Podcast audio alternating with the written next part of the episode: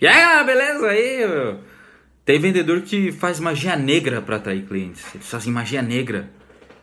O cara, ele fica sentado na droga da mesa dele, ele fica olhando o cliente passar assim, ele fica olhando, ele vai sentar aqui. É quase um negócio do sedutor, né? Ele vai sentar aqui. Ele vai sentar aqui vai fechar. Eu, eu confio, ele vai fechar comigo.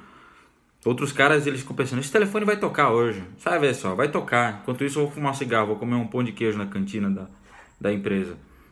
Essa merda não vai acontecer. Então ele tenta usar magia negra para isso. Ele lê o livro negro de magia negra de vendedores preguiçosos. Ah, deixa eu ver o feitiço de hoje. Como fazer para o cliente fechar o negócio, sendo que faz um mês que ele não me dá resposta. Hum, mentalização positiva. Vou assistir o segredo. Vai dar tudo certo. Meu, para com essa merda, meu. Você tem que prospectar sempre, entendeu? Mesmo que você esteja com muito cliente, vai jogando lá no colo da produção, eles que se virem, entendeu?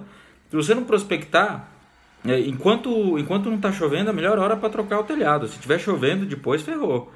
Então depois o cara vai ficar reclamando que não tem venda quando o movimento parar. O movimento para porque ele não fez relacionamento anteriormente com os clientes de alguns meses atrás, que ele não deu retorno para cliente que, que, que ele devia retornar, mesmo que o cliente tinha falado não na primeira vez.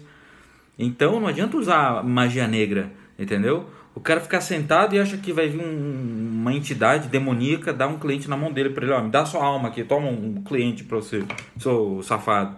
Isso vai acontecer, meu, entendeu?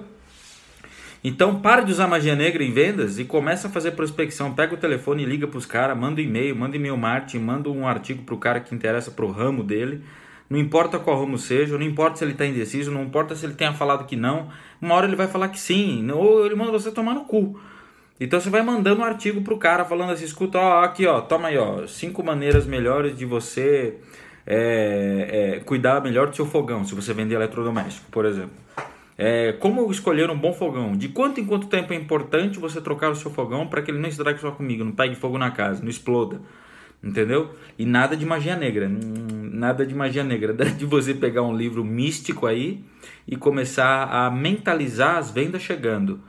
Hoje é o dia 30, amanhã é dia 31. Eu vou bater a meta. Ô gerente, vou provar para você que eu vou bater essa meta. Por quê? Porque eu sou o Doutor Estranho. Fiz uma magia negra aqui, fiquei com um monte de braço aqui, fiz uma magia negra para conseguir vender. Para com isso, meu. Gente, é isso aí, entendeu? Muita gente tem esse tipo de vício, ficar na expectativa e ficar usando magia negra. Isso não vai funcionar, meu. Nem magia negra, nem magia branca, nem amarela. Beleza? Se você gostou, curte meu canal, dá o joinha, compartilha, deixa de ser miserável, meu. Você tá vendo meu vídeo não tá nem dando um joinha. Puta que eu pariu, meu.